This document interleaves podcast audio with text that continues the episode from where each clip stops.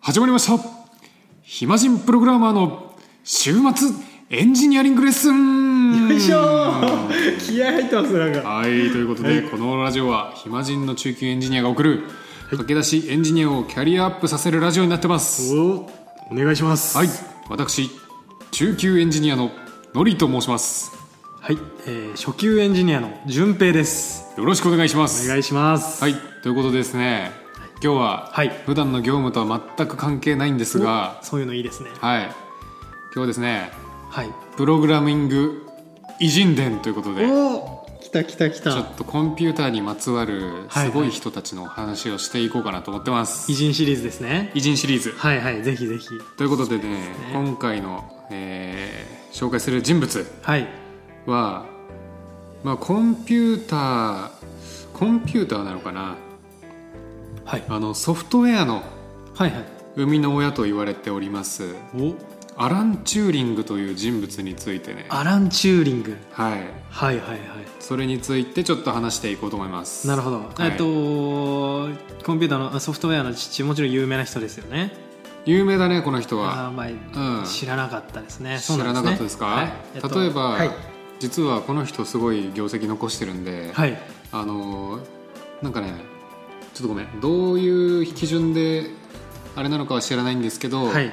チューリング賞っていうのがあっておーあのーなんかコンピューターにおけるすごい業績を残した人に、あのーうんうん授けられるはいはいチューリング賞っていう賞があったりしますねはいはいはいなるほどうもんう賞の名前になっちゃうぐらいのそう人、ノーベルしノーベル賞とかもノーベルさんなんでしたっけあれ違うかもあれはねノーベルさんですああれノーベルさんですあノーベルさんですあれそういうレベルってことですよねそういうことそういうことコンピューター界のノーベル賞ことチューリング賞っていうのが なるほ どありますはい、なるほどちなみに過去の受賞者としてはですね、はい例えばですけど、はい2016年にはティム・バーナーズ・リーさんっていう人が受賞してるんですけど、はいはいはこの人は HTTP とかいはそのウェブの基礎を作った人ですね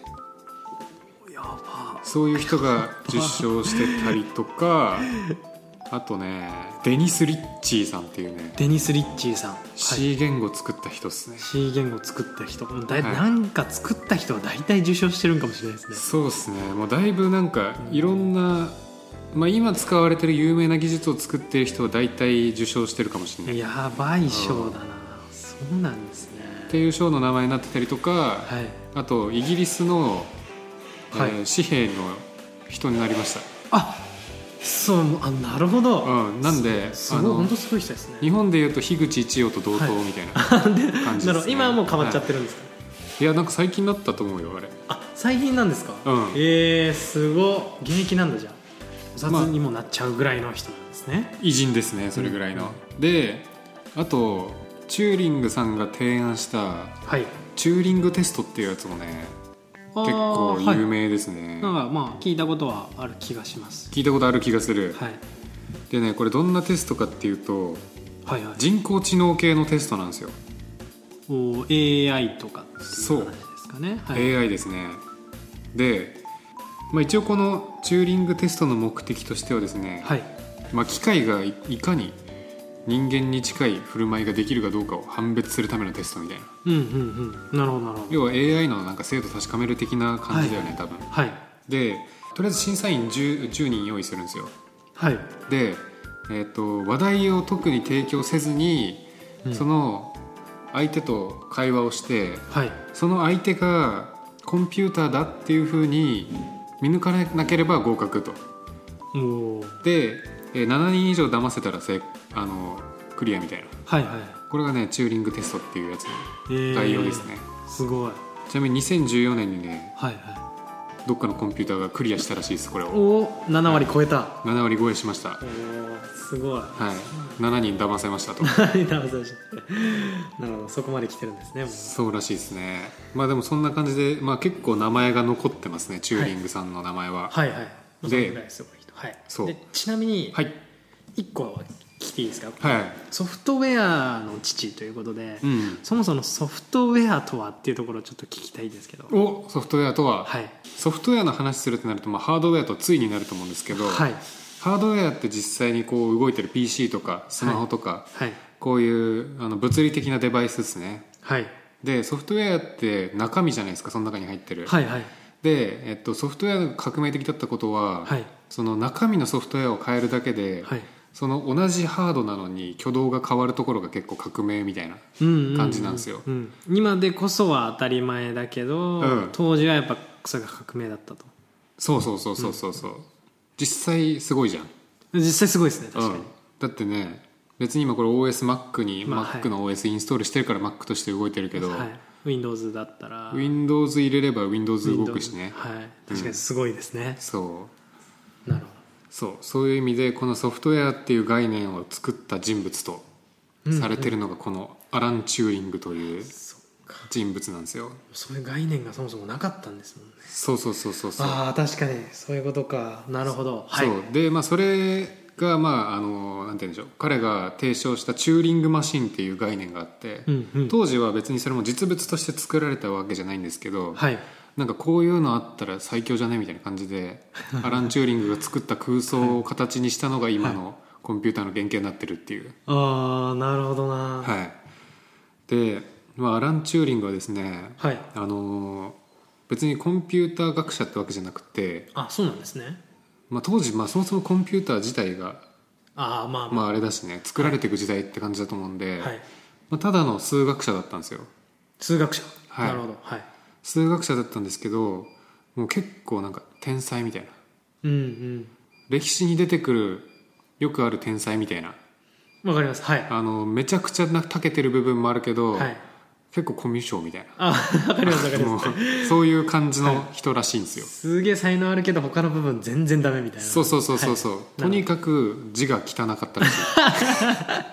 面白いい、うんあとなんか人にこう分かりやすいように説明するとかもなんかあんま得意じゃなかったんだけど、あーとにかくあの数学がめちゃくちゃ長けてて、うん教わらずに微分積分をできたっていう伝説がありますー伝説だそれすごいね、すごい自分で微分積分にたどり着くっていうね、すごあの奇跡を起こしたらしいっすいやばいなそうであまりにも数学が高すぎてて、はい実は戦争でもすごい成績を残してるんですよあーなるほどですね、はい、当時、まあ、あの世界大戦とかがあってはいはいでせというと第二次世界大戦ぐらいの人なんですか、 1かな一1かな多分、うんうん第2次の時はもうお亡くなりになってるような気がするなるほどまあそこら辺の戦争の時期の方でそうそうそうそう、はいで当時あのドイツ軍がめっちゃ強かったんですよあはいはいでなんといってもすごい暗号の力を持ってたというか、ああそあうなのんですねドイツ軍がエニグマっていうはいはい暗号を作る機械を使ってたんですけど、はいなんかその暗号解読がめちゃくちゃむずいらしいんですねおおかっこいいですねなんでそうなんですけどそのエニグマに対応してそのチューリングはねボンブっていうねボンブ暗号解読用のデバイスを開発してもそのエニグマ専用みたいなは感いじのはいやつ、はいで、まあ、そのデバイスを使って、はいそのドイツ軍の暗号を突破して、うん で戦争の終結をね2年から4年早めたと言われてます あすっごい、はすごいそうなんですよええー、2年から4年早めたらうんだいぶな人の命救ってますよねいやそうだいぶ人の命を救ってるんですよですよね、うん素晴らしいなそうだけど実はまあこれ結構ずっと秘匿とされてたらしくて、うん明かされたのがねなん何年だっけなちょっといつかは忘れたんですけど、はいだいぶチューリングがお亡くなりになったねしばらく後にあそそういううだのが明かされたらしいですねええうーん面白いですねなるほどそうであとまあもう一つなんかその隠されてた理由としては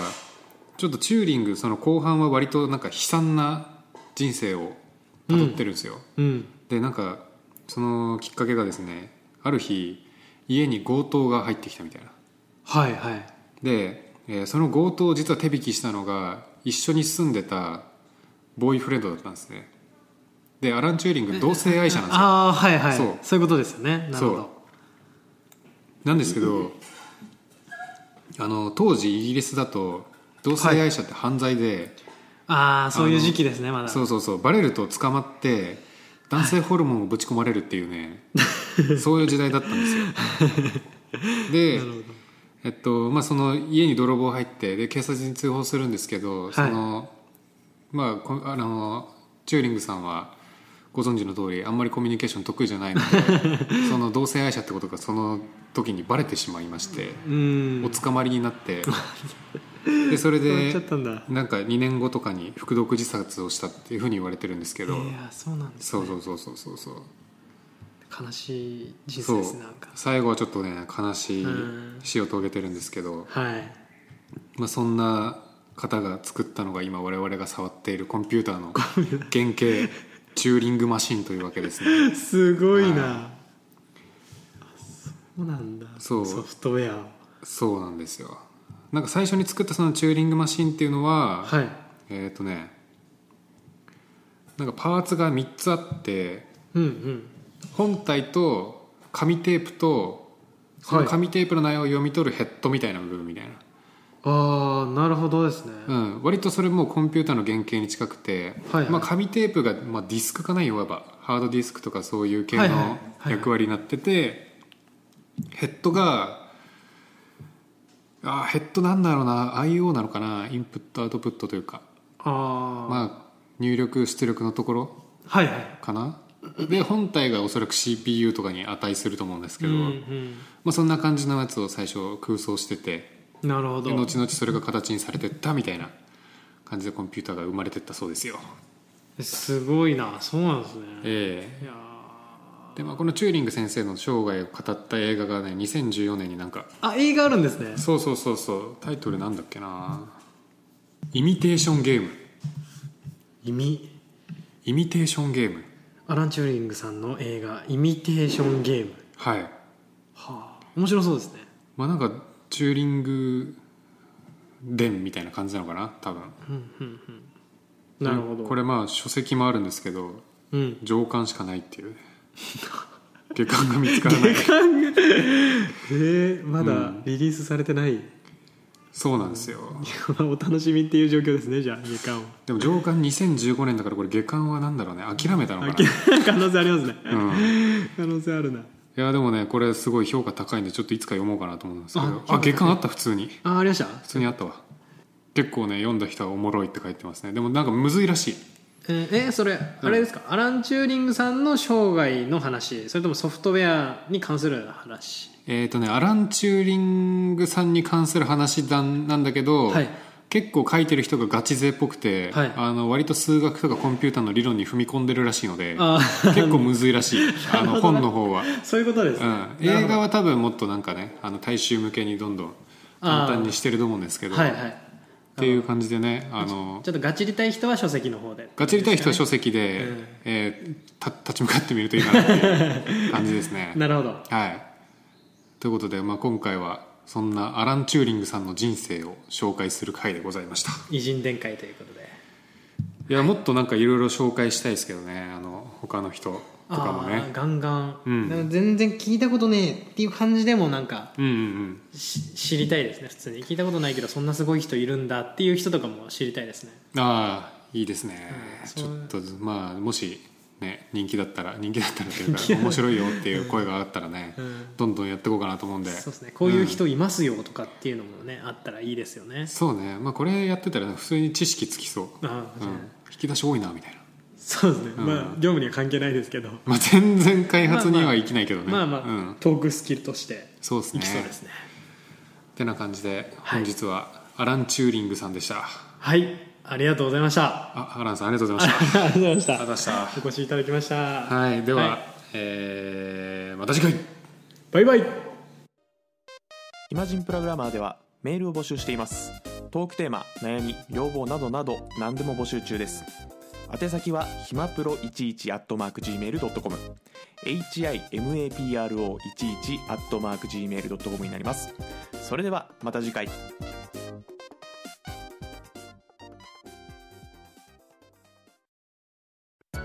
暇人プログラマーからお知らせです暇プロメンバーとメンタリングしたい人を募集しますどうやったら中級エンジニアになれる悩みを相談したいなどなど相談内容は何でも OK ですメンタリングを通じて何か気づきを持って帰ってもらえるように頑張りますエピソード説明欄の方ではなく番組説明欄の Google フォームから日程を選んでお申し込みください料金はもちろん無料各日程先着1名なのでお早めに